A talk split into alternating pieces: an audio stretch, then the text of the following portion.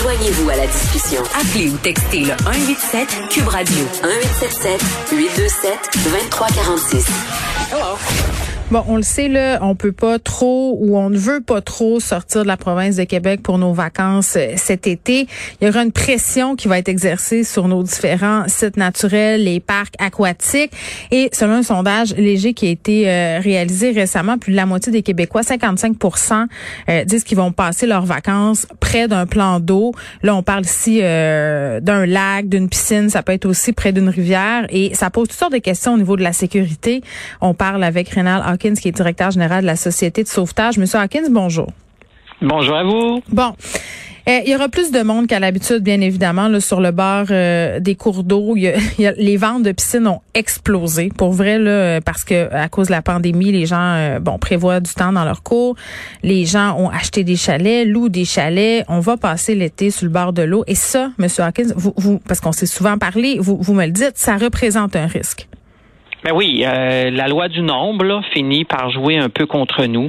Euh, la preuve, c'est que l'année dernière, on en a eu 95 essais liés à l'eau, données non officielles, mm-hmm. mais ce que les, les médias nous ont rapporté, c'est 15 de plus que la moyenne que j'ai annuellement depuis les 10 dernières années, et c'est surtout 30 euh, de plus, 35 de plus que celle qu'on a connue en 2019.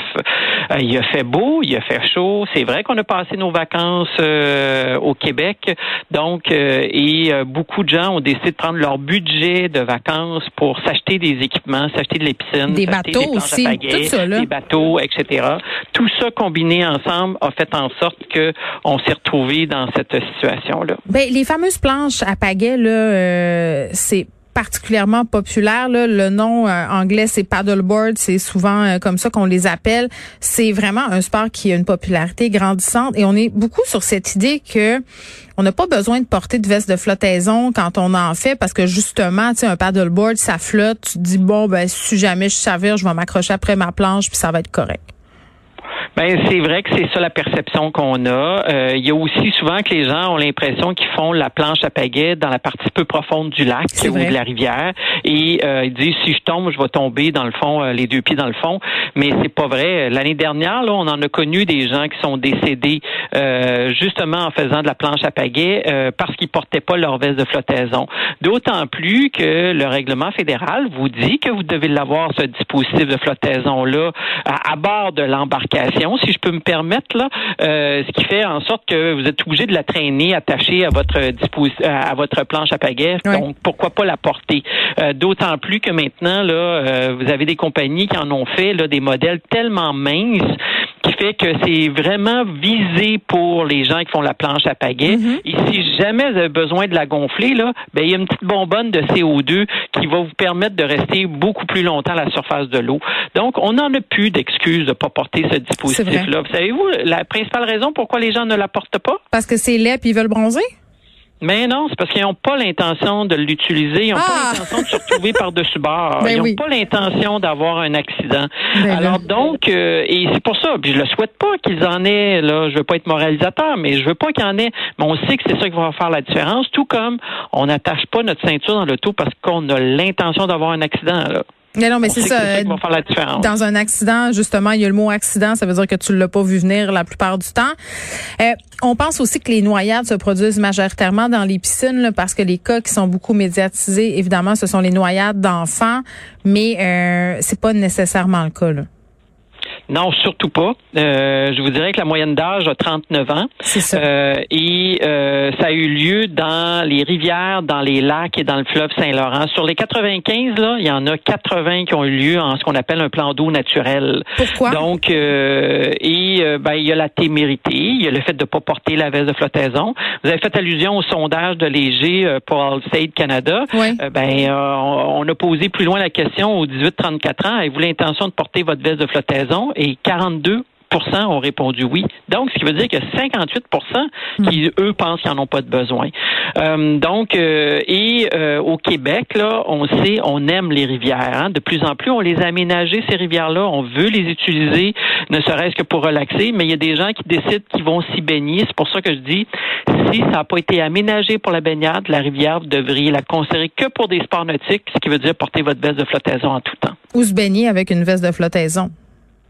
Ben, c'est là où je dis, euh, justement, vous devez porter, parce que des fois, là, la, la, rivière nous paraît calme à la surface, mais en dessous, il y a des vortex, il y a des aspirations vers le fond, il y a justement de la turbulence, il y a des courants, donc raison de plus. Là. Puis là, vous allez me dire, ah oui, mais je me suis baigné la semaine dernière, il s'est rien passé. Oui, mais il y a eu une pluie averse importante. C'est plus la même rivière, c'est plus le même débit. Donc, et là, j'attire l'attention de vos auditeurs, auditrices, là, qu'à ce période-ci de l'année, l'eau est froide, pour pas dire frette, là. L'eau est froide. Et cette eau-là vous cause euh, un choc thermique tellement important qui vous amène une hyperventilation non contrôlée qui, au bout d'une minute, vous devenez inconscient et pas de veste de flottaison, ben c'est une noyade certaine. Parce que vous savez quoi, euh, Geneviève, là, sur les 95 là, de l'année dernière, 50% une victime sur deux était seule au moment de l'incident. Ben, Donc, personne pour vous extirper de l'eau, personne pour appeler le 911.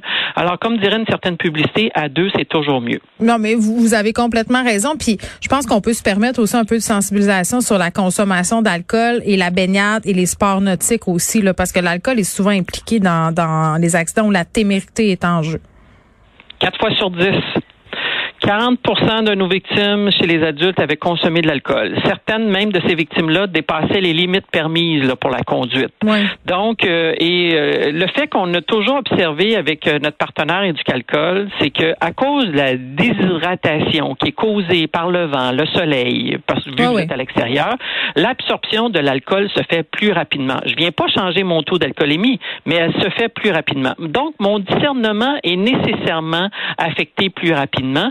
Mélanger ça avec le clapotis des vagues fait en sorte que une bière ou un verre de vin ou une sangria à bord d'une embarcation, c'est équivalent de trois sur la terre ferme. Ah, mais je le savais pas. Ben, c'est à prendre en considération. Puis moi, j'ai déjà été témoin d'incidents où justement, tu prends trois, quatre petites bières au soleil, puis finalement, tu te sens pas mal plus affecté par l'alcool que tu l'aurais pensé au départ là, quand, quand tu consommes ces bières-là dans ta maison. Euh, donc ça, ça c'est une chose. Les, maintenant, on revient aux piscines là, parce que c'est quand même l'une des préoccupations. Euh, euh, puis moi, moi, ayant des enfants, je peux vous le dire, Monsieur Haken, c'est une de mes, ma plus grande phobie là, c'est la noyade dans, dans la piscine chez nous.